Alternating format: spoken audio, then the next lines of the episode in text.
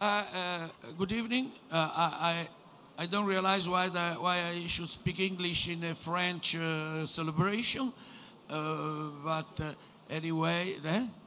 French and German. Okay, okay. So English is the middle middle way in between. Uh, I have been charged uh, in my early times to, to, to be too much interested in comic, uh, in comic books. Uh, and so that's, uh, that's my titles in order to, to celebrate uh, this, this event. Also, because I think that uh, there is a particular character of, of the French and let me add the Belgian uh, comics uh, in comparison in comparison with with other countries, because uh, in in America usually they are uh, dime magazine, uh, very popular stuff in in in horrible paper. Uh, there are only few boutique in New York in which they they sell something similar to, to the French production, but it is only for, for effete collectors, uh, effete snobs, as uh, Agnew could have said uh, years ago. Uh, in Italy, equally for a long time, uh, the, the, and even, even now, uh, the, the production of, of comics has been well, sometimes before the war, of big albums, uh, a little more, more elegant than the American stuff, but in general, they are material to be sold in the kiosk, in the newspapers kiosk. Uh, only now there is uh, Comics and somebody else made, making the cartonné, the carton-bound uh, uh, production.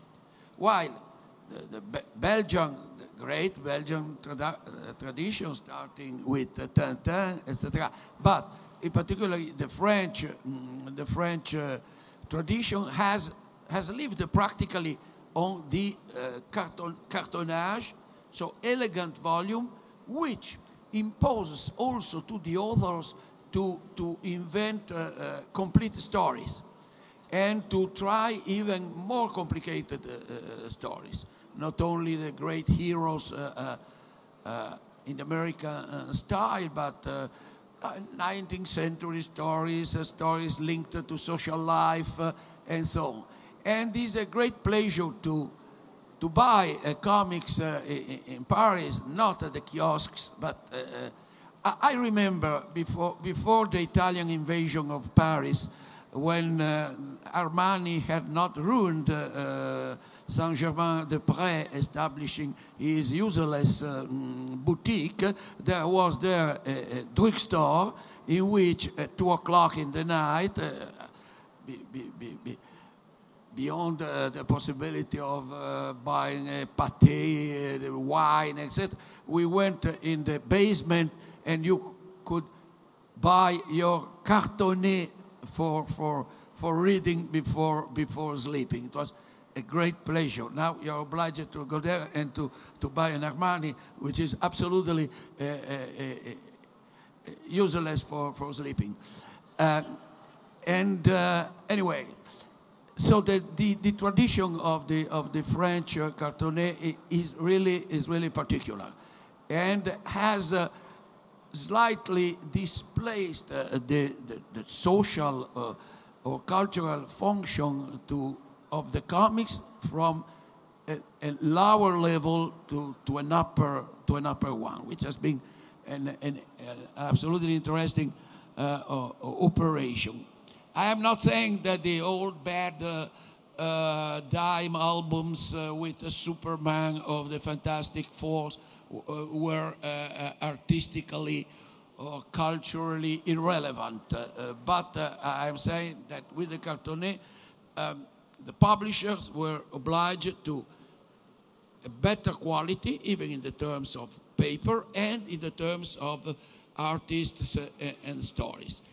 So I have nothing else to, to, uh, to tell, if not to, to, to, to wish, to wish uh, glorious futures to, to the French cartonnage.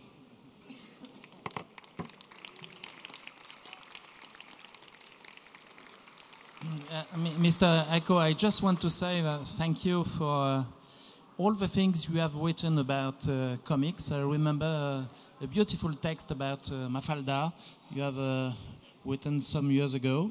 And uh, I am very proud you are going on in uh, learning, in uh, reading comics. Thank you for your, your interest. Um, just to, to repeat what you said, I think there are really, uh, in fact, three civilizations of uh, uh, telling stories in in this way of what we call bande dessinée. yeah, it's the American situation with the superheroes and uh, Amer- comics, Marvel comics. Every they are very they are numerous. And uh, American people uh, sell these superheroes in Europe and in Asia and in America, everywhere. And the second way is the, what we call the manga, it's the Japanese way of telling stories. And Japanese people sell the mangas in Europe and in America. And there is the third one, which is the European one, and European one called bande dessinée, we don't sell to America and we don't sell to Asia. That's our problem now, uh, that uh, we are still in our culture of Europe and uh, without the, the success uh, in the other continents.